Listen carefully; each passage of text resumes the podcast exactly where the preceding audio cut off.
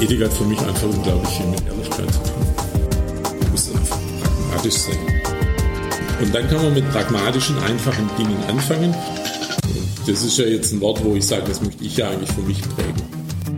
Und dass man bei Tun halt auch Fehler tut. Die muss man akzeptieren, weil unterm Strich passiert was. Hallo und herzlich willkommen zum Wirtschaft und Ethik Podcast, dem Audiokanal der Ethik Society und des Wirtschaft und Ethik Magazins. Hier geht es um das ehrbare Kaufmanntum. Wir möchten Unternehmern und Managern die pragmatische Ethik näher bringen.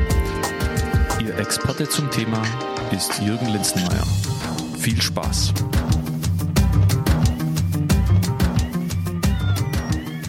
Also ich bin heute bei Henrik Habermann von Habermann hoch 2 hier in Dormagen. Da ist Fasching heute, habe ich gerade gehört. Ich bin ja gar kein so ein Faschingsmensch, äh, aber er hat mir doch gleich gesagt, ich muss nach Köln in die Innenstadt und mal die Sau rauslassen. Ähm, hallo Hendrik. Hallo, hallo Jürgen. Schön, dass du da bist. Ja, ähm, ja, fangen wir einfach gleich mal an. Erzähl einfach mal, was Habermann so macht. Aber man nennt sich ja gegenständliche oder Agentur für gegenständliche Kommunikation. Das heißt, wir konzentrieren uns darauf, Wirkung für den Kunden zu erzielen, was äh, das Thema Bekanntheit, äh, was das Thema Verkauf etc. angeht, also was man auch klassisch mit Marketing bezeichnet. Und gegenständlich bedeutet, dass wir nur Marketing machen, was man eben auch in die Hand nehmen kann, was ein Gegenstand ist. Da zählen zum Beispiel Werbemittel drunter, okay. da zählen äh, Textilien drunter, ähm, die man für den Eigenbedarf anzieht etc. Also wenn man sagt, okay, also ähm, Werbemittel und alles, was irgendwie äh, Corporate Textiles, was darunter fällt. Dann also so die, die haptischen, haptischen Genau, haptische Verkaufshilfen, haptische Werbemittel. Genau. Sieht jetzt keiner, aber hier steht eine tolle, tolle Tüte.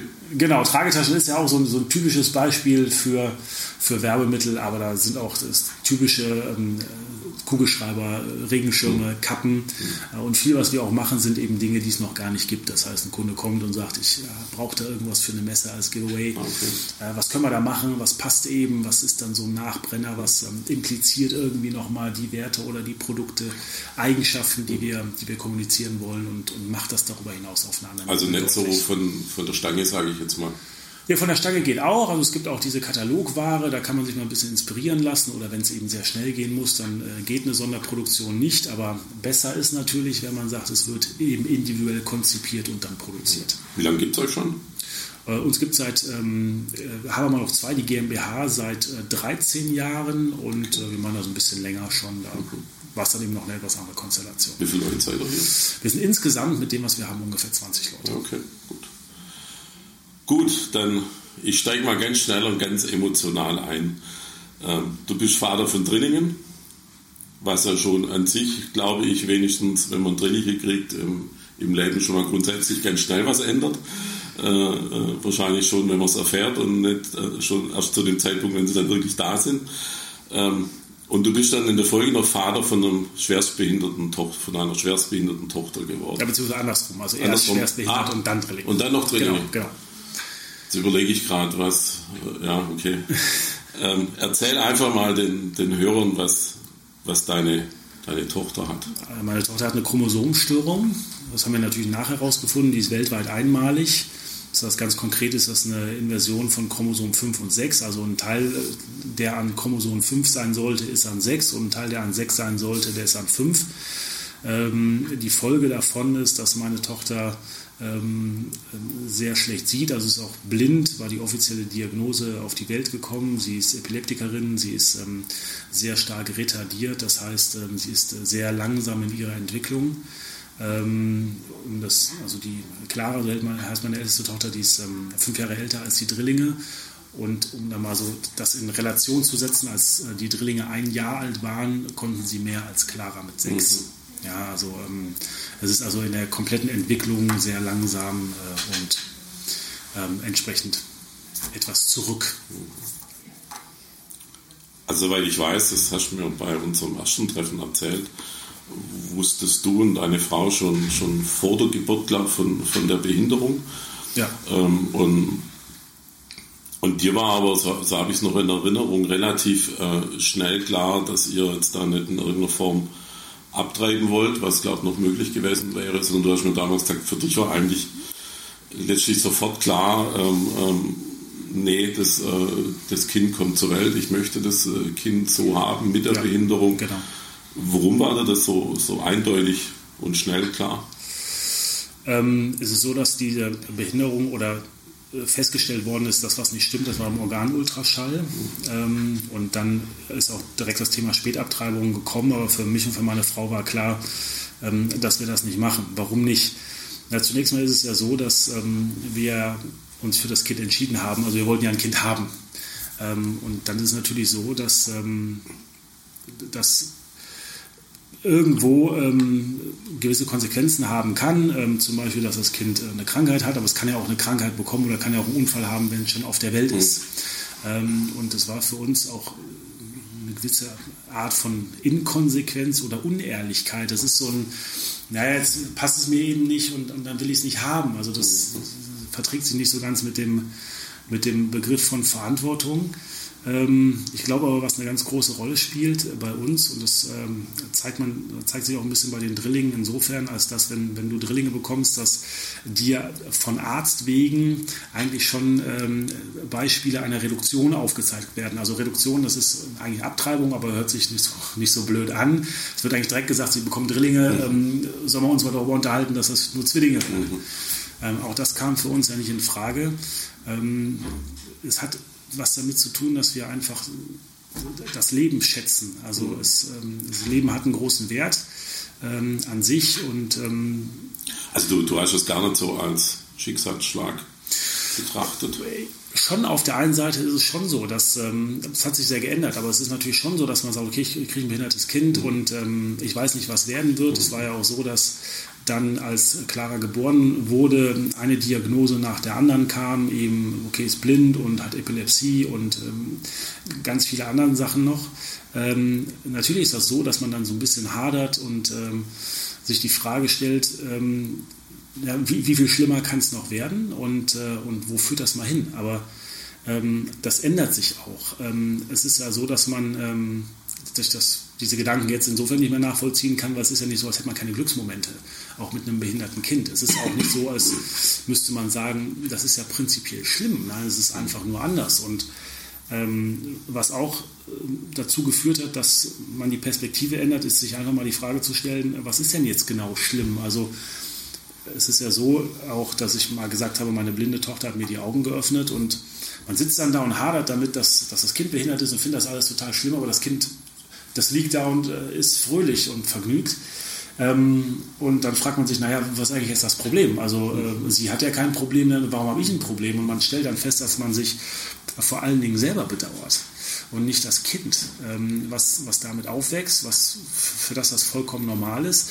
Und da stellt sich dann die Frage, gibt es überhaupt wirklich einen Grund oder ist das angemessen, das irgendwie prinzipiell mal schlimm zu finden? Klar ist es so, dass wir bestimmte Dinge nicht machen können und dass das Leben andere Einschränkungen hat, aber dieser, dieser Nimbus, das ist jetzt total schlimm, der ist weg. Und ähm, es kam auch die, diese Frage, die wir uns gestellt haben, so möchten wir jetzt die nächsten 60 Jahre aufwachen, jeden Morgen und sagen, das Leben ist scheiße.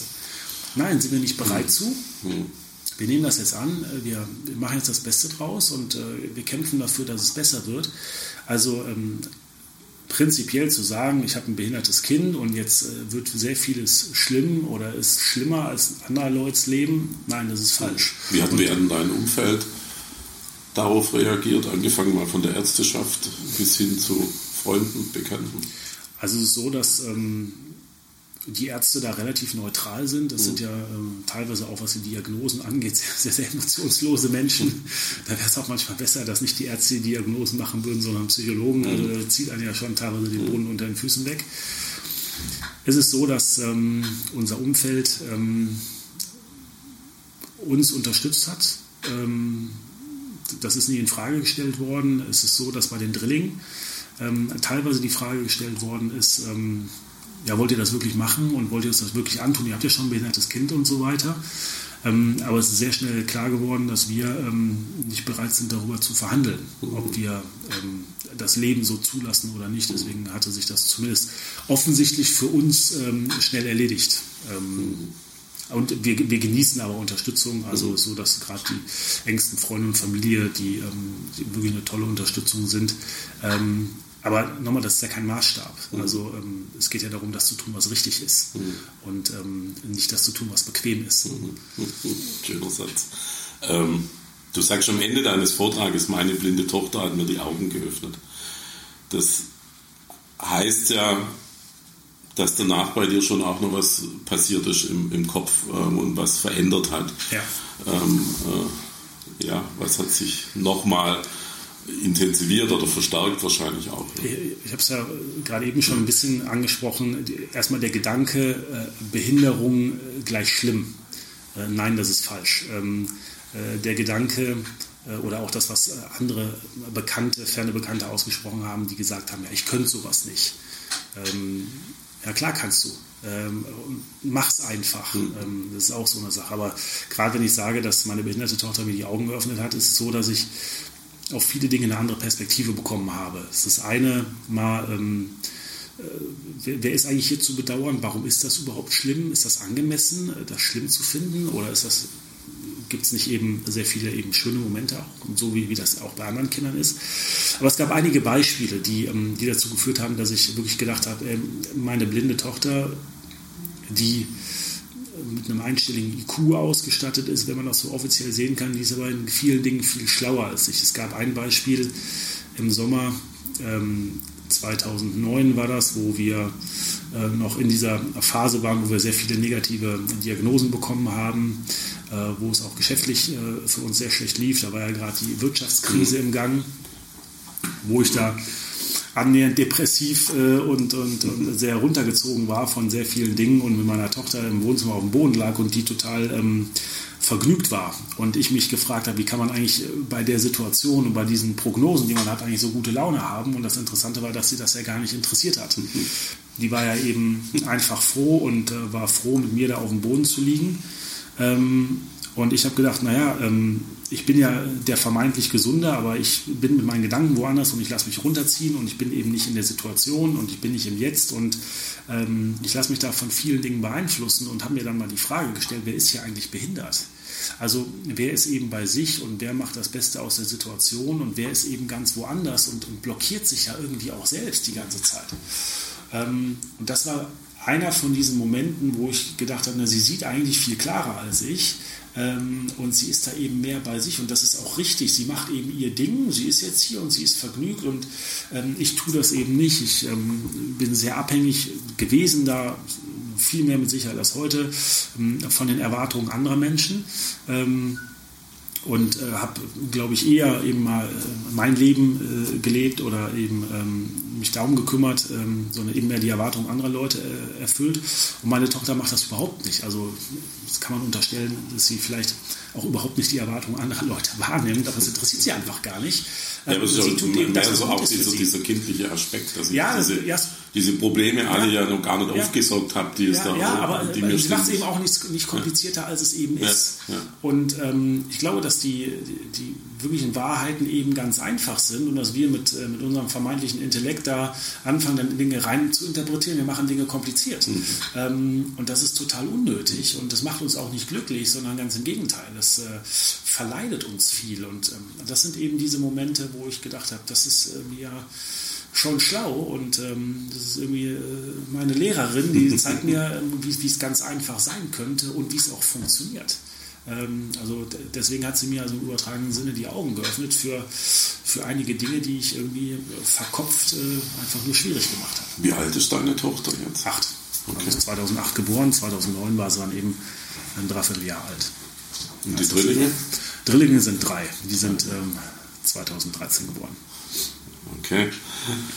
Ähm, ja, es hat sich für dich ja da auch, denke ich wenigstens auch dann äh, ja, in, in, deinem Business äh, oder in deiner Position als Geschäftsführer vermutlich ein bisschen was geändert. Du, du hast einen Lehrauftrag in der Fachhochschule in, in Düsseldorf mit dem Thema äh, Bewusstwerden, genau. zu sich selbst finden, weitergeben. Es spiegelt ja, das Thema spiegelt ja eigentlich das wieder, was du ja jetzt gerade für dich eigentlich so erzählt hast und was du, was du so erlebt hast, was du daraus dir für Gedanken gemacht hast. Ähm, und das bringst du jetzt den Studenten bei oder, oder was ist so, sind so die Inhalte?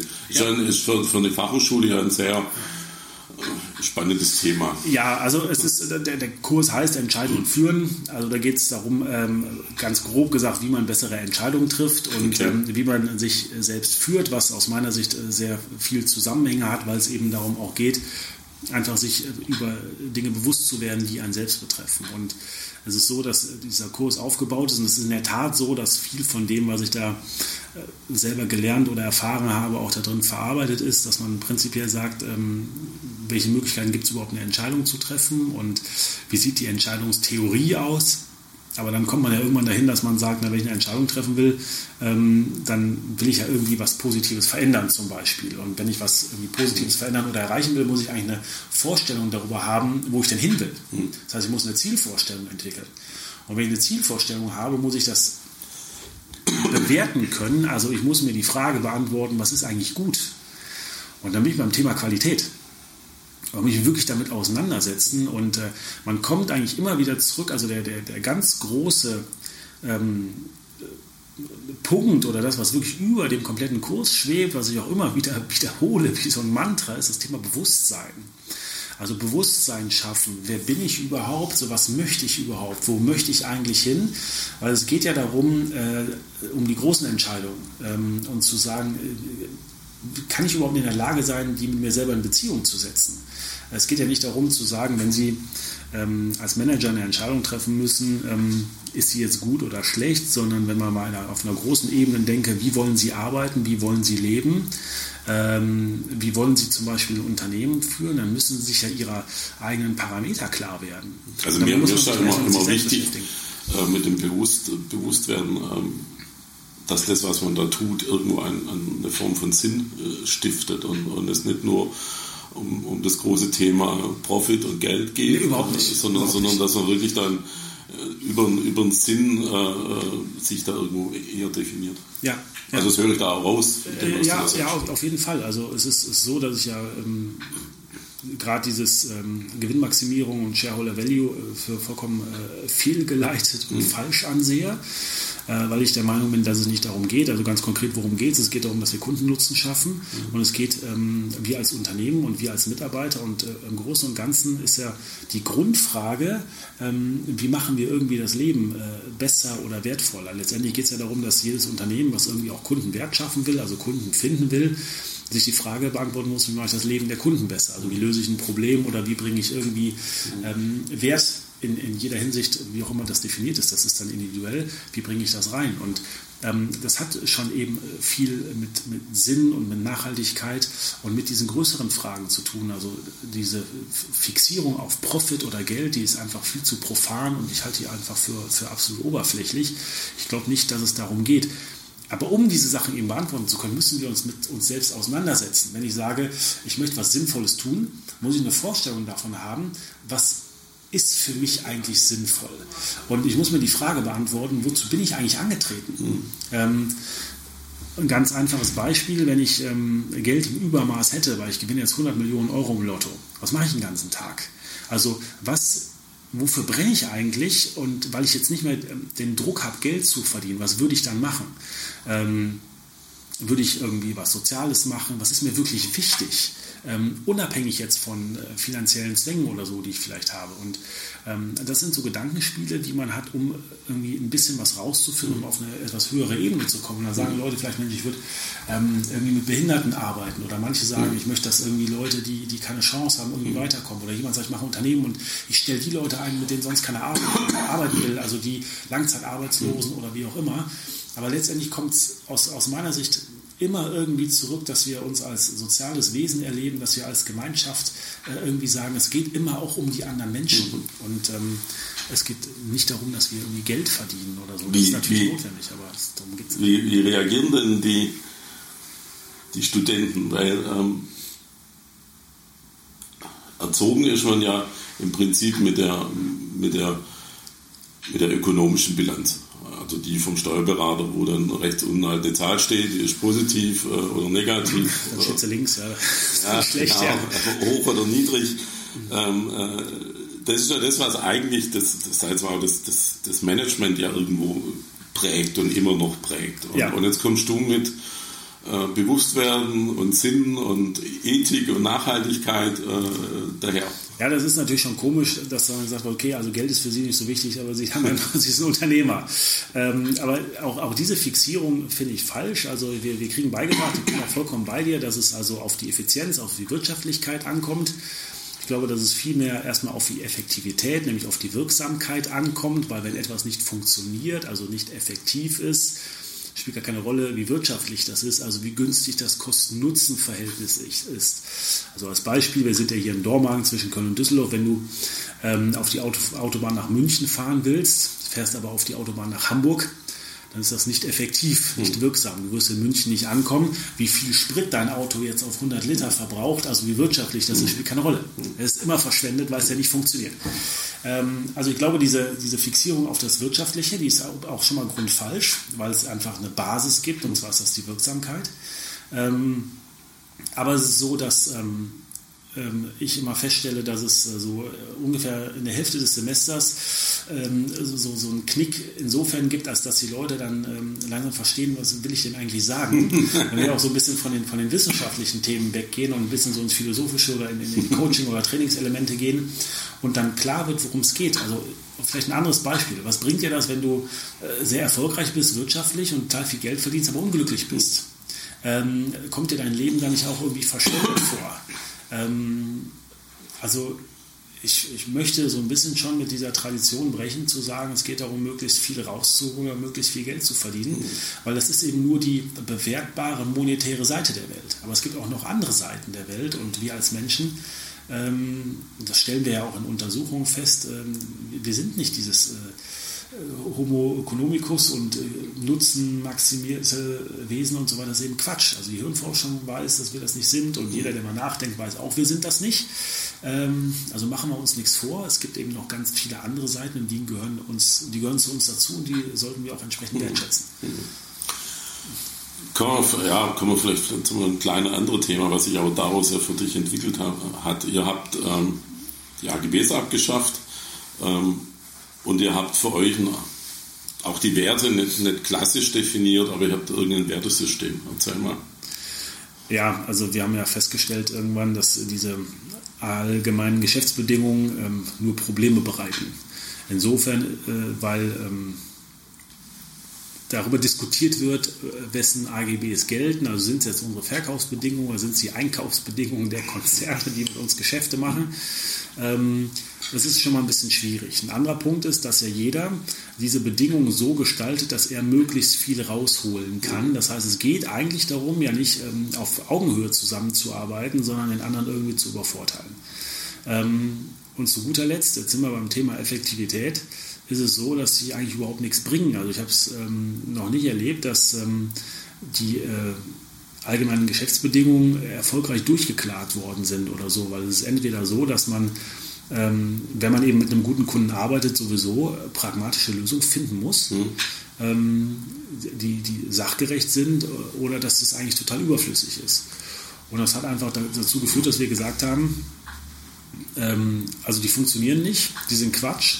Und außerdem lenken die das Ganze in eine falsche Richtung, weil sie ja Misstrauen im Grunde genommen äh, institutionalisieren, weil man nicht davon ausgeht, dass wir als Partner ähm, und erwachsene Menschen vernünftige Lösungen finden, sondern wir wollen schon vorher mal für diesen Fall der Fälle Vorkehrungen treffen. Ähm, und dass wir im Grunde genommen schon sagen, ich vertraue dir aber eigentlich ja doch nicht, deswegen mache ich da mal eine AGB. ähm, und haben wir gesagt, wir schaffen das einfach ab und wollten klarstellen, wie wir arbeiten wollen, nämlich dass wir, wenn es Probleme gibt, zum Beispiel darüber reden wollen. Und ähm, dass wir auch klarstellen, also das sind unsere Vorstellungen von partnerschaftlichen Zusammenarbeiten, wie es funktionieren sollte, idealerweise, was ja nicht heißt, dass es keine Probleme gibt, aber dann findet man Lösungen, mhm. so wie wir das tagtäglich machen müssen. Und wenn Sie das nicht wollen, oder wenn Sie sagen, Sie können sich damit nicht identifizieren, dann ist das ja vollkommen in Ordnung, aber dann werden wir, glaube ich, nicht zusammenpassen. Mhm. Dann fragen Sie gar nicht bei uns an, mhm. sondern gehen Sie direkt woanders. Okay. Also wir, ähm, wir schätzen natürlich jeden, der das anders sieht, aber wir glauben, dass wir nicht so ganz auf einer Wellenlänge schwimmen mhm. oder funken, wie auch immer, und sagen, Mensch, dann passen wir eben nicht zusammen. Das ist ja auch vollkommen normal. Ja. Ich habe aber in einer, in einer, Pressemitteilung von dir gelesen, dass, dass ihr jetzt nicht diese definierten Werte habe, die, die ja viele Unternehmen an der Wand hängen haben, die ich ja selber für ganz beschissen empfinde, weil sie eigentlich nur darum hängen. Ganz spannend fand ich, äh, ich hoffe, das stimmt, was da in der Pressemitteilung äh, stand. Äh, das Wort habe aber ich jetzt erfunden, dass ihr euch Wertefragen stellt.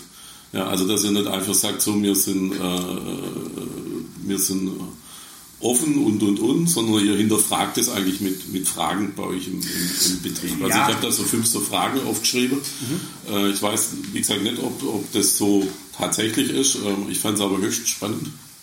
Ja, ja, es ist so, dass das Problem ist ja, und da sind wir bei der Definition, wenn man sagt, wir sind offen. Ja, was heißt denn offen?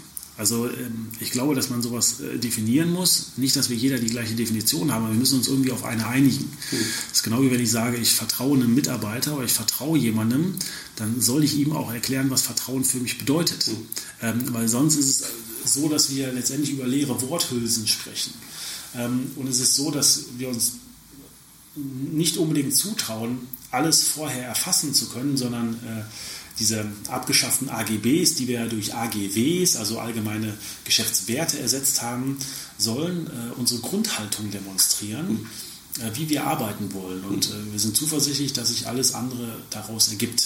Aber es, ist, es stimmt schon, dass wir, dass wir denken, dass wir mit Fragen oder mit den richtigen Fragen da eher zum Ziel kommen, als direkt immer schon zu sagen, so ist das äh, und das gegebenenfalls dann eben nicht weiter zu spezifizieren, als dass das dann immer noch hohl bleibt.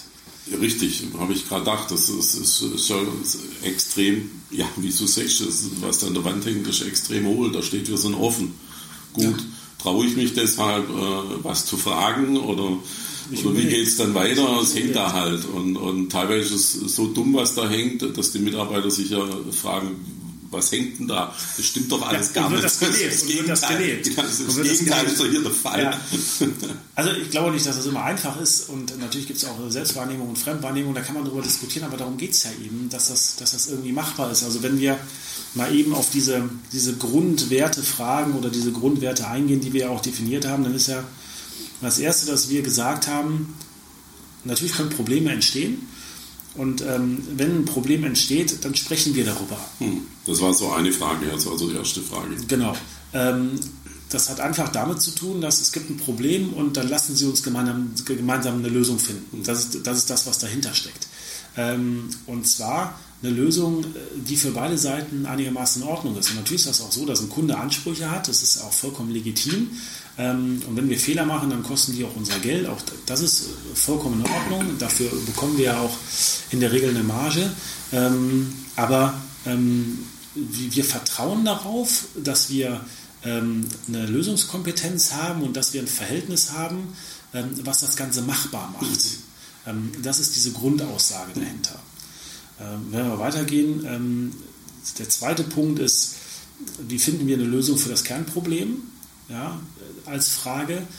Wir stellen halt fest bei manchen Unternehmen, was mich sehr geärgert hat, dass die uns nicht als Kunde, also uns nicht als Lieferant oder als Partner, sondern eher als Versicherungsagentur äh, missbrauchen. Das heißt, die ähm, geben oder verlangen von uns Dinge, die sehr schwierig sind, auch Dinge, äh, wo wir keinen Einfluss drauf haben. Also ich tue es zum Beispiel schwer damit, wenn einer höhere Gewalt vollkommen aus Verträgen streicht und sagt, äh, sie müssen letztendlich für das ganze Elend der Welt den Kopf hinhalten dass wir dann sagen, nee, das machen wir nicht. Und das ist auch nicht das Kernproblem. Also es ist so, dass manche sehr, sehr streng sind, wenn es ähm, äh, die Einhaltung von Lieferterminen angeht, auch über ein Maß hinaus, was wir nicht beeinflussen können. Interessanterweise, als dann in Island ein Vulkan ausgebrochen ist und die nicht mehr liefern konnten, haben wir gesagt, da kann ich auch nichts für. Mhm. Ähm, gut, wenn wir einen Taifun irgendwo haben oder irgendwie unser Schiff, es ist vor einiger Zeit vor, vor Ostafrika ein Schiff zerbrochen, da waren auch Container von uns drauf, ja, die gehen dann eben unter. Ja. Das ist dann immer für uns gut, wenn das in den Nachrichten ist, dann ja, wir sagen, oh, guck mal hier, ja, da sind die Dokumente, das ist auch der Container ist leider untergegangen, dann akzeptiert das jeder. Aber manchmal kommt es auch ein Punkt, wo die Leute echt von uns sagen, ja, ähm, das kann ja nicht sein, jetzt musst du mal eben bei, bei FedEx oder UPS anrufen und hol das Paket da aus. Das ist einfach eine total unrealistische Vorstellung. Und manchmal geht es auch eben nicht. Und ähm, wir können auch für manche auf manche Dinge haben wir keinen Einfluss und es hat uns halt gestört, dass dann letztendlich auch sehr große deutsche Konzerne, die in ihren eigenen, in ihren eigenen allgemeinen Geschäftsbedingungen alles an, an Verantwortung ähm, von sich weisen, aber von uns alles verlangen, dass mhm. wir sagen, nein, darum geht es nicht. Also wenn ein Problem entsteht, dann äh, lösen wir das Kernproblem. Mhm. Ähm, und darüber finden wir eine Lösung. Es ist ja auch teilweise so weit gewesen, dass ähm, Leute bei, bei einem Problem, was auch oder bei einer Reklamation ankommen, sagen Schadenersatz. Mhm. Dann sagt man, okay, welchen Schaden hatten Sie denn? Und war ja eigentlich gar kein Schaden, war ja gar kein Problem. Mhm. Also hat doch alles im Endeffekt noch funktioniert. Mhm. Also wozu sollen wir Schadenersatz zahlen? Es gibt ja keinen Schaden. Ähm, und dann wird gesagt, ja, aber Sie haben den Vertrag nicht eingehalten oder so. Aber das, das finde ich wenig partnerschaftlich und wenig zielführend. Ähm, wenn wir als Beispiel eine Hochzeitstorte äh, nach der Hochzeit liefern, dann kann da keiner was mit anfangen. Das sehe ich ein. Äh, aber wenn alles noch ganz normal funktioniert und niemand höheren Aufwand hat, sehe ich nicht, warum man aus einer relativ unwichtigen Dinge ein riesengroßes Teil machen sollte, nur um dann in der Lage sein, Preise zu drücken oder nicht. Das ist für mich eine sehr fragwürdige Art, seine Wertschätzung äh, einem Lieferanten gegenüber auszudrücken. Und zu sowas habe ich keine Lust. Ähm, und das ist das, was, was eben diese Frage oder dieser Satz meint. Wenn es ein wirkliches Problem gibt, dann behandeln wir das Problem, aber es gibt nun mal Umstände, die funktionieren nun mal nicht. Die gibt es beim Kunden, die gibt es beim Lieferanten. Ähm, wir pochen dann auch nicht darauf, dass wir ähm, ähm, immer alles ausgeglichen haben, was nicht besprochen worden ist, auch wenn es eben gar keinen Unterschied macht. Ähm, große Konzerne haben wir mit irgendwelchen Rechnungen, dann fehlt da eine PO-Nummer oder dann ist das an die falsche Adresse oder wie auch immer. Ähm, das macht uns dann auch Schwierigkeiten, aber wir müssen irgendwas in Systeme einpflegen im Internet, ähm, wo wir uns dann auch teilweise registrieren müssen oder was auch immer. Ähm, das macht auch Aufwand, äh, da diskutieren wir dann auch nicht, das ist auch nicht so wichtig. Wir wollen ja die Kernfragen lösen und nicht diese Nebenkriege. Ja, aber das, das, deswegen sagst du ja auch, ähm, Regelwerke sind unethisch, weil sie im Grunde genommen diese, diese Lösungs, das lösungsorientierte Miteinander eigentlich, eigentlich verhindern. Genau, also sehe genau. ich genauso, ja, weil wir hinter den Regeln eigentlich der Manager eh oft ähm, äh, einfach versteckt und, genau, sagt, so steht's da, so machen genau wir das. Genau so ist es. Und die, die sollen ja eine Hilfestellung geben. Aber es kommt ja ein Punkt, dass ich irgendwann auch mal sagen muss, in diesem Fall machen diese, diese Regelwerke machen keinen Sinn, weil sie ähm, eigentlich die, die Grundlösung pervertieren oder davon abstrahieren. Ähm, und dann gibt es aber eben äh, Menschen, die, sich auf Formalitäten berufen, obwohl die sinnlos sind. Ähm, und das wollen wir verhindern. Und das meint auch dieses Thema Kernproblem. Ja, ich kenne das auch von, von, von Kunden, die, die, die sagen, es ist auf dieser Management-Ebene werden keine Entscheidungen mehr getroffen, es wird keinerlei Verantwortung für irgendwas mehr, es wird nur noch ähm, weggeschoben sozusagen, basierend auf inzwischen auch Compliance äh, Richtlinien, äh, wo man sich total hinter versteckt, ohne, ohne Sinn und Verstand. Ja, ja also sehe ich genauso. Es gibt teilweise ein Duckmäusertum, es gibt da eine Angst davor, Entscheidungen zu treffen oder irgendwie auch dann die Verantwortung zu übernehmen. Da wird dann das gemacht, was alle anderen machen, damit man immer sagen kann, ja, die anderen haben es erstens auch so gemacht und zweitens, wenn alle das machen, muss es ja irgendwie richtig sein. Also es fehlt da äh, gerade von, von den Leuten, die ja auch Geld dafür bekommen, ähm, da fehlt es an der Bereitschaft, eben das durchzuziehen, was man als richtig erachtet hat. Und wenn das im Nachhinein falsch war, hat man was gelernt und dann muss man eben notfalls die Konsequenzen tragen auch. Aber so ist nun mal der Job, das gehört ja dazu. Aber wir, wir bekommen eben keine Veränderung hin, ähm, wenn wir glauben, dass wir ähm, uns immer nach, nach Schema F verhalten müssen oder wenn wir glauben, dass wir ähm, nicht in der Lage sein müssen, mit Unsicherheit umzugehen. Mhm. Also wenn ich da mal noch den, den, Rückgriff auf eben meine Tochter oder meine Kinder nehmen darf, ähm, wir müssen irgendwie Entscheidungen treffen. Wir wissen vorher nicht, ob das richtig ist oder ob das eben den gewünschten Effekt hat oder nicht. Hilft aber nichts. Mhm. Ähm, es muss ja trotzdem entschieden werden, es muss ja trotzdem weitergehen. Ähm, und dann hat es eben nicht funktioniert. Ja, dann ist das eben so. Ähm, es ist ja auch diese Angst vor Trial and Error. Das, das, Im Grunde genommen geht es ja gar nicht anders. Ich, ich habe Ziele und das, was funktioniert, das mache ich weiter und das, was nicht funktioniert, lasse ich bleiben. Und natürlich funktionieren manchmal Sachen nicht. Dann lerne ich daraus und dann lasse ich es immer bleiben. Aber diese Angst davor, Fehler zu machen ähm, und dann entsprechend Entscheidungen treffen, weil sie falsch sein können, sich dauernd absichern und dann, dann hast du in, ähm, bei wirklich ganz einfachen Entscheidungen, dann dauert es zwei Wochen, bis du eine Information bekommst. Ähm, das ist nicht das, worum es geht. Ja, das, das ist nicht das, was der Job ist. Das hat nichts mit Gestalten zu tun und hat nichts damit zu tun, irgendwo dafür zu sorgen, dass wir ein bisschen vorankommen. Ja, das ist einfach ähm, äh, verantwortungslos.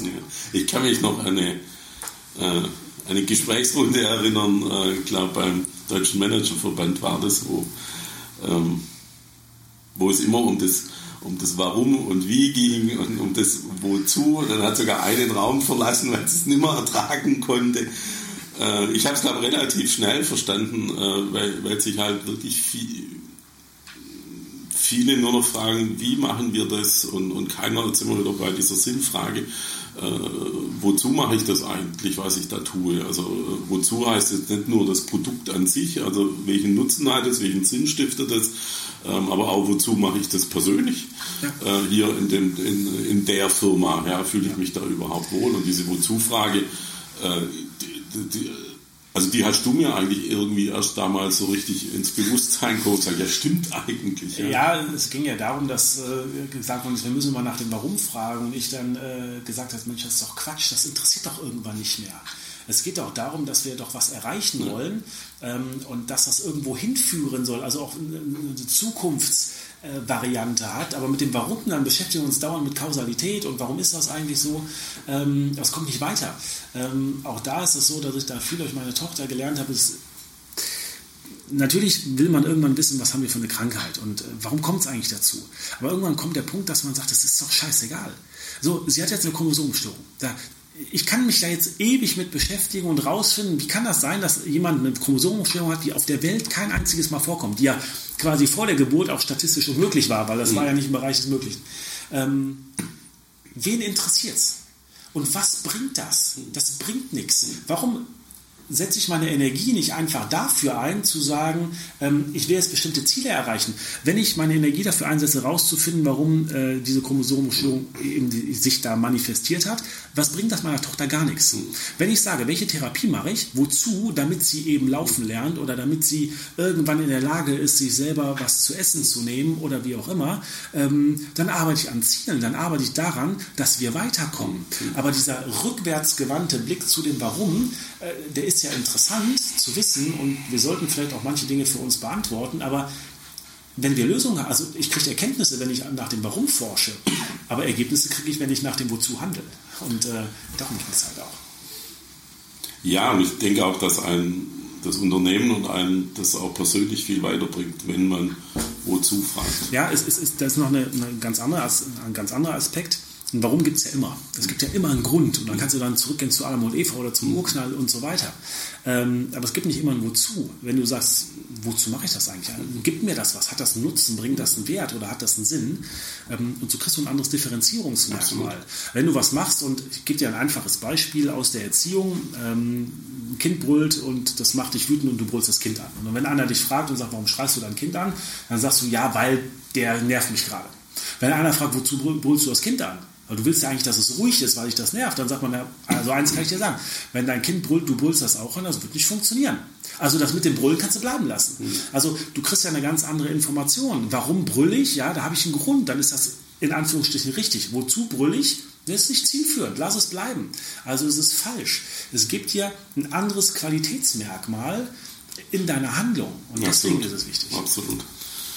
Sind wir schon fast zum Schluss. Zum Podcast gehören ähm, Satzungsergänzungen. Ja, das heißt, ich äh, lege einen Halbsatz vor und du ergänzt ihn einfach. Das kann ein bisschen länger sein, das kann auch nur ein Wort sein. Okay.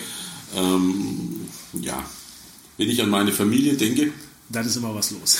okay. das kann ich mir vorstellen.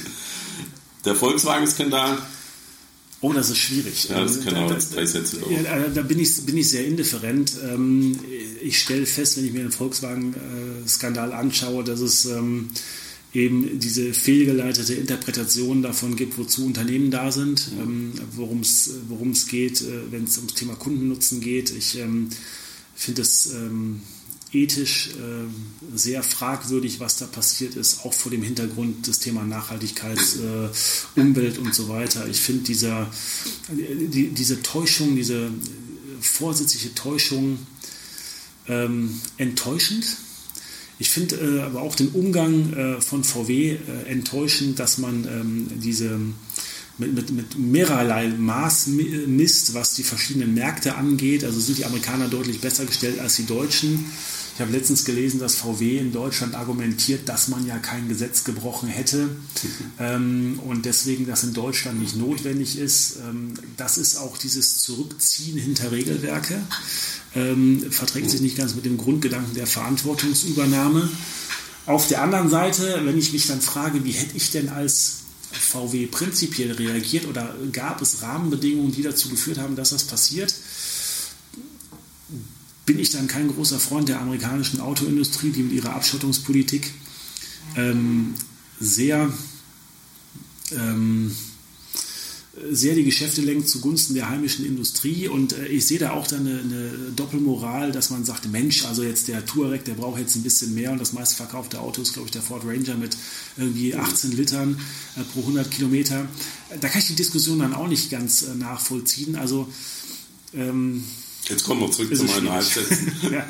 Entschuldigung. Ja. Nein, macht nichts. Also ich, ich, muss sagen, ich, ich war jetzt halt geantwortet wie ein Politiker. Ja, es, es, es, es, fällt mir wirklich schwer, ja, es fällt mir wirklich schwer da, da, da, da, eindeutig was zu, zu sagen. dazu käme ich auch zu wenig aus. Ja. Wenn ich Kraft tanken möchte? Äh, dann ziehe ich mich zurück. Ähm, bin, bin gerne alleine, um, um irgendwie ein paar Gedanken zu ordnen, gehe ich gerne okay. in die Sauna zum Beispiel. Gut. Das letzte Buch, das ich gelesen habe. Ich lese viele Bücher parallel äh, immer, aber ein Buch, was ich gelesen habe, äh, war ein Buch über Werte, wie man Werte äh, Kindern vermittelt. Äh, sehr interessantes Buch und ein Buch äh, über ein paar Management-Theorien von Peter Drucker oder Peter Drucker, kann ich sagen.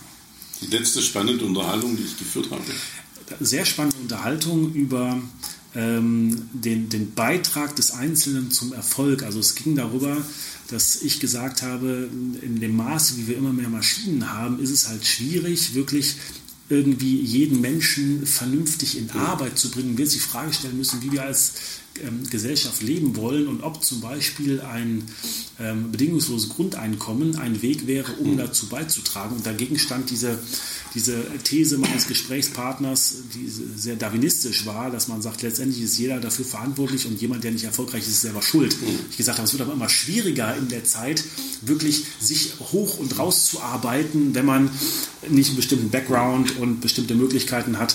Ähm, war sehr kontrovers. Wir sind auch nicht auf einen gemeinsamen Nenner gekommen. Mein Lieblingsprodukt aus unserem Portfolio. Ah, das kann ich nicht sagen. Es, es gibt viele Produkte, das hat auch eher wenig mit dem Produkt an sich zu tun, sondern eher mit dem kompletten Projekt, mit, mit dem, was wir damit erreichen wollten. Das Produkt ist ja nur Werkzeug, ja. eben zu der Wirkung. Ähm, das, ähm, äh, was ist mein, mein Liebling? Wir haben früher sehr viel für die Computerspielindustrie. Ich sag einfach, alles sind geil. Alle, alles super, ja, hast du recht. Mensch, warum überlege ich eigentlich? Alles ist toll, ja, stimmt. In zwei Jahren sehe ich mich ich hoffe, dass mich dann, äh, dass mir das gelingt, ein bisschen mehr äh, noch irgendwie aus dem Alltag und aus dem Tagesgeschäft äh, rauszukommen, ein bisschen mehr mich auf das Denken und Schreiben mhm. und, ähm, und Reden zu konzentrieren. Henrik, danke für das Gespräch. Sehr gerne, liebe. Danke.